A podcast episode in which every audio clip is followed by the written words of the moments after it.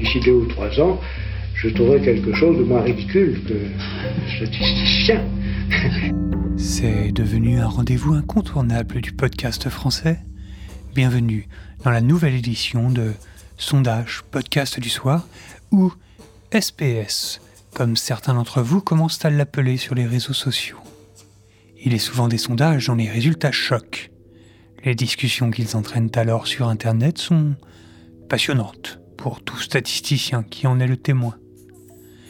Mais saviez-vous qu'il existe des sondages dont les questions elles-mêmes sont scandalisatives?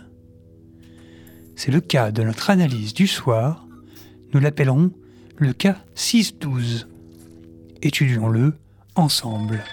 Outre la tranche des 25 à 34 ans, les plus jeunes ne sont pas en reste, puisque 34% des familles font écouter des podcasts à leurs enfants. Parmi eux, 25% âgés de moins de 6 mois. 44% ont entre 6 et 12 mois. 25% ont entre 1 et 2 ans. 6% sont âgés de 3 ans ou plus.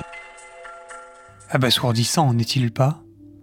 Le problème, s'il ne vous saute pas aux oreilles directement, n'est bien évidemment pas qu'il ne semble pas exister de tranche démographique intermédiaire entre 3 et 25 ans.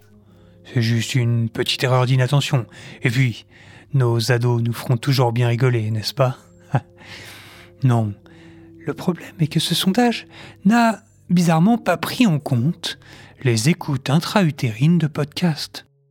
Personne ne semble avoir pensé à cet âge où le cerveau et les cellules qui le composent sont si malléables que le bientôt consommateur apprend à y reconnaître la voix de sa mère.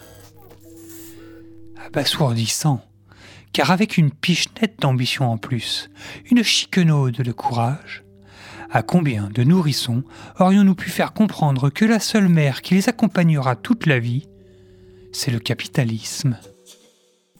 Sur ces mots, je retourne déçu me réconforter en vaquant à mes occupations favorites, qui sont bien évidemment la statistique et le podcast.